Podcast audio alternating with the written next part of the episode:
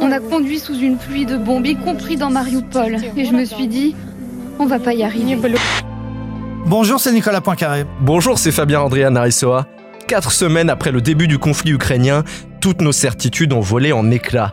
La résistance ukrainienne n'a pas déposé les armes, Kiev n'est toujours pas tombé, et non, Nicolas Poincaré n'en a pas fini avec le reportage. Fraîchement revenu de Kiev, il nous raconte ses 15 jours sur le terrain.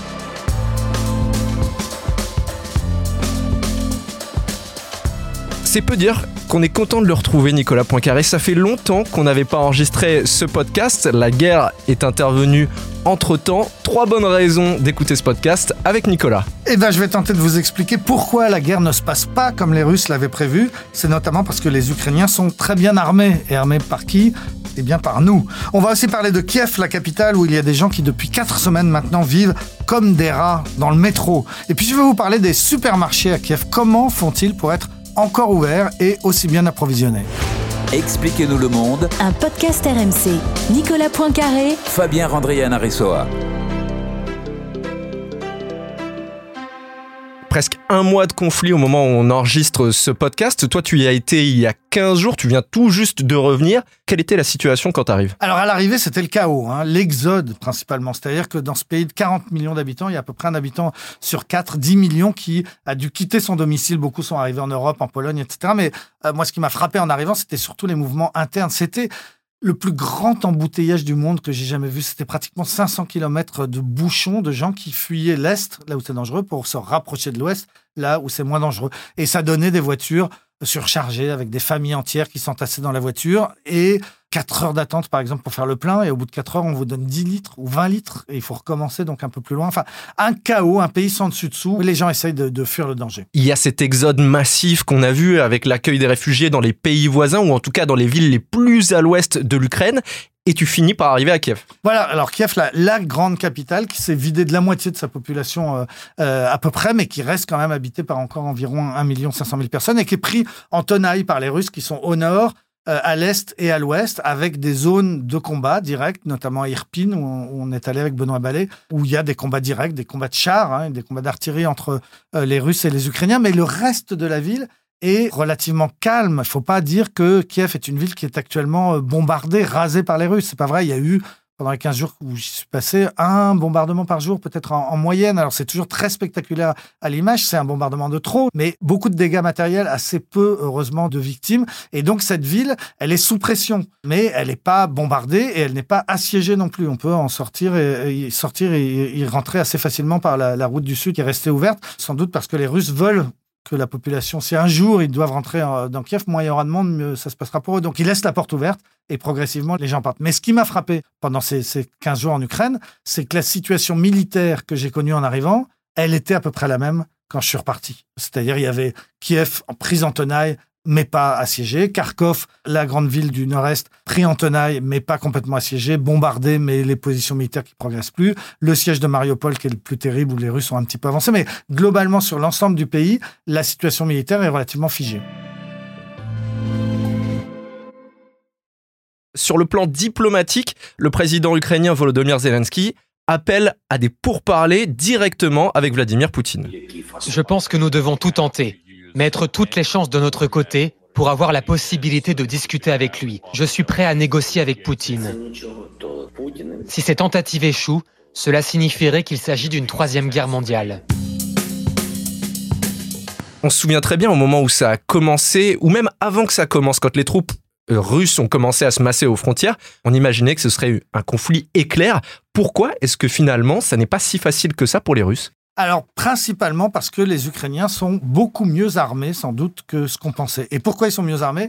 Eh bien, parce qu'ils sont armés essentiellement par les Américains, un peu par les Européens, et pas seulement depuis un mois de guerre. Les Américains ont commencé à armer les Ukrainiens bien avant. Et ce qui est important en matière de, livraison d'armes, c'est la régularité. Ça sert à rien de donner des armes si les munitions ne suivent pas. Ce qui fait que, à l'heure où on parle, toutes les nuits, toutes les nuits, il y a des livraisons d'armes. Alors, vous verrez jamais les images. Hein. Ça se passe de façon hyper discrète. C'est en gros sont des camions, euh, mettons, les Allemands veulent livrer des armes, par exemple, eh bien, les Allemands envoient des camions en Pologne.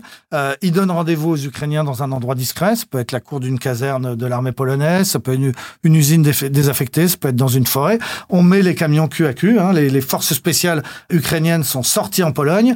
Les Allemands en civil, on apportait des armes jusqu'à un endroit, on se donne rendez-vous, un point GPS, c'est pas très dur, et puis on transvase, les Allemands rentrent chez eux, les Ukrainiens rentrent chez eux, et, voilà, celui qui m'a expliqué tout ça, c'est quelqu'un de très bien informé qui a participé à des livraisons d'armes, pas dans ce conflit mais dans un autre, et il m'a dit, bah c'est pas c'est pas compliqué. Hein. Comment je disais, mais comment on fait? C'est un mystère. Il m'a dit, bah c'est aussi simple qu'Amazon. Hein. C'est pas plus compliqué qu'Amazon. Les Ukrainiens voient des camions, les Américains voient des camions, on en on échange, et voilà. Et donc ça, ça se passe, et ce sont des, des armes extrêmement efficaces qui sont envoyées. C'est des missiles euh, anti-tank, des missiles sol-air, toutes sortes d'armes extrêmement sophistiquées, américaines, suédoises, allemandes, qui font par exemple que moi j'ai passé 15 jours donc là-bas, j'ai pas vu un avion. C'est la première fois que je voyais une guerre où il se passe rien dans le ciel. J'ai pas vu un avion russe, ni un chasseur, ni un bombardier, ni même un hélicoptère qui vole en azimuth. En Tchétchénie, le ciel était encombré de toutes sortes d'objets volants. Là, rien. Pourquoi? Eh bien parce que les Ukrainiens ont réussi à abattre les avions russes dès qu'ils ont volé. Les Russes ont perdu énormément de Sukhoi, énormément d'hélicoptères et ils ont arrêté totalement de voler. Et ça change tout.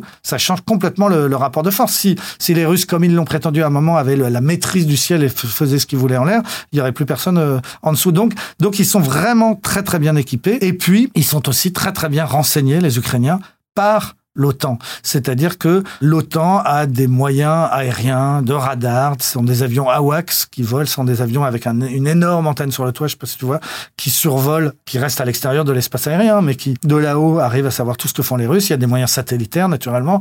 Les Américains sont très forts. Et donc, bah, dès que les, Russes bougent une oreille au, sol, dès qu'une colonne de chars avance quelque part, l'OTAN prévient les Ukrainiens en donnant des positions précises, et les Ukrainiens, avec les armes fournies par l'OTAN, se font les Russes. Donc, L'impression que ça donne au bout d'un moment, c'est que nous, l'OTAN, je dis nous, parce que la France fait partie de l'OTAN, hein, nous, on n'est pas en guerre hein, contre les Russes. C'est important de ne pas l'être. Mais n'empêche qu'on n'en est pas loin. On n'en est quand même vraiment pas loin. On, on les arme, on les informe, on les aide, et les Russes sont absolument furieux de tout ça.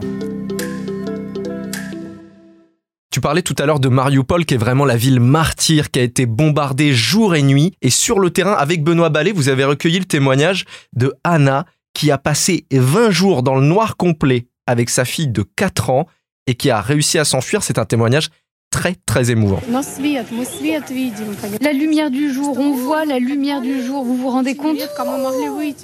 Dans l'abri, on ne pouvait pas sortir à cause des bombes. On a fini par croire qu'on allait perdre la vue, mais Dieu merci, on s'en est sorti et tout va bien maintenant.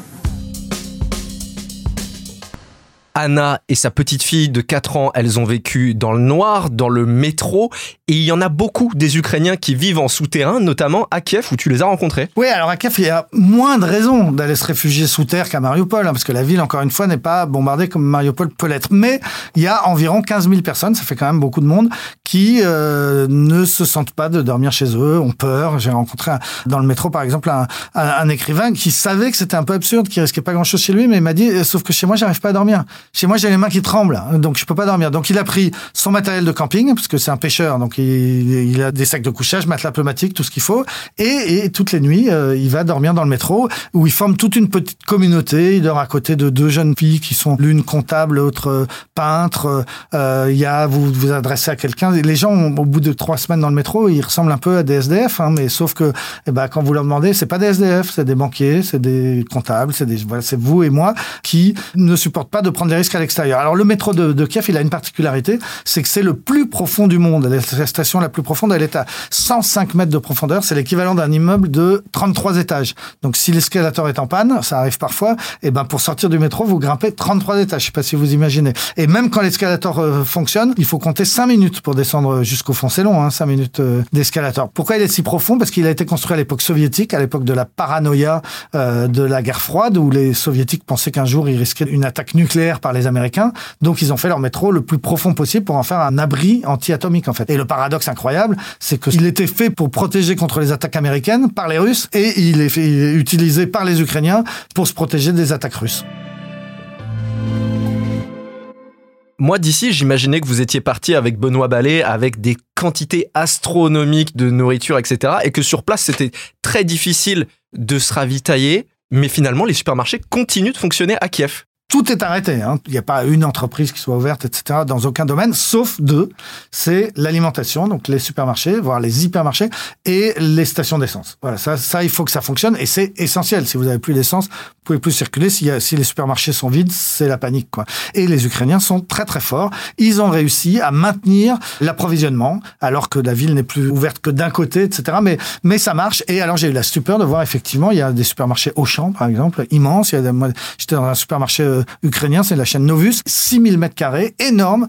Tous les rayons, tous les rayons sont pleins plein des, des rayonnages de produits laitiers, de fruits, de viande, de saucisses et tout. Et donc j'ai demandé à la, la, la, patronne de supermarché comment elle faisait.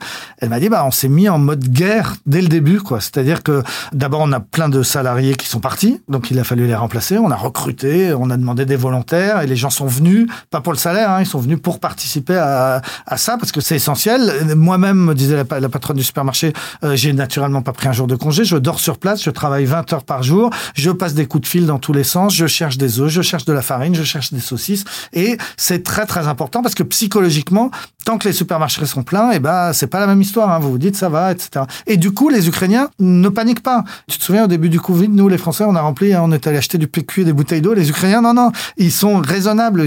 Personne ne remplit des, caddies complets. Ce serait mal vu. Celui qui viendrait remplir un caddie complet, on se dirait euh, non, c'est pas civique, c'est pas civique. Tant que la bouffe est là, on la partage tous, on s'achète ce dont on a besoin, mais on remplit pas euh, la cave rencontré un, petit, euh, une petite supérette de quartier. Je parlais avec le patron. Lui, il va tous les jours faire ses courses chez Métro, tout simplement. Hein. Il remplit sa voiture et il revend. Il achète dans un hypermarché, il revend euh, au détail euh, chez lui. Et il m'a dit par exemple, bon, moi j'ai pas mal de pâtes. Si jamais je vois un mec qui arrive et qui me prend toutes mes pâtes d'un coup, je lui mets mon poing dans la gueule. C'est pas fait pour ça. C'est pas fait pour ça. On partage la nourriture. Et donc, ça donne effectivement ce, ce paradoxe que aujourd'hui à Kiev, alors ils mettent aussi un point d'honneur à pas avoir augmenté les prix parce que sinon ce serait profiteur de guerre. Enfin, derrière tout ça, il y a cette idée du civisme, du patriotisme, de la solidarité. De, on est dans une ville presque assiégée et on reste solidaires les, les uns des autres. Et la surprise, eh ben, c'est que ça marche. C'est que ça marche. Et pareil pour l'essence. Quand je suis arrivé, c'était des heures et des heures de queue et puis une essence rationnée. Quand je suis reparti, c'était open bar. Euh, les stations d'essence fonctionnaient tous normalement et on faisait le plein en quelques minutes avec une essence à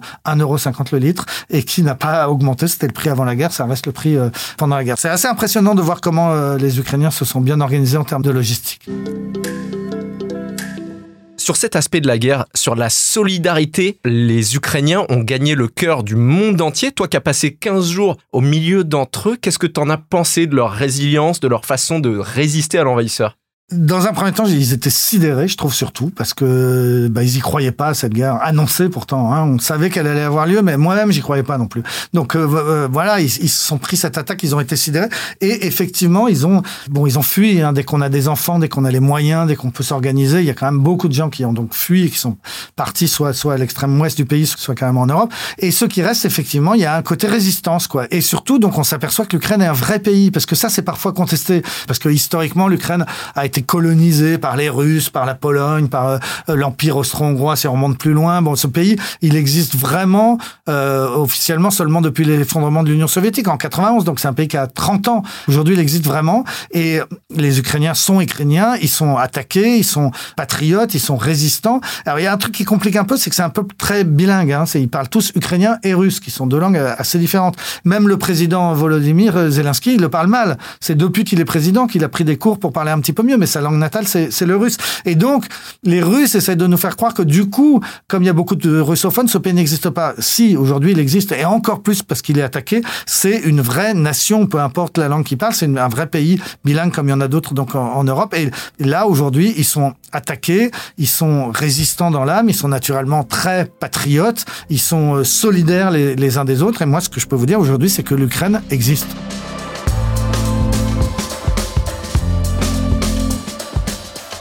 C'est la fin de ce nouvel épisode d'Expliquez-nous le monde. Merci à vous de l'avoir suivi. Très très heureux de vous avoir retrouvé. Si ce podcast vous a plu, abonnez-vous. Nous sommes sur toutes les plateformes de streaming, sur le site et l'application RMC. Parlez-en autour de vous. Prenez soin de vous. À la semaine prochaine. À la semaine prochaine, Fabien. Retrouvez Nicolas Poincaré dans Apolline Matin. Tous les jours à 6h20 et 7h50 sur RMC.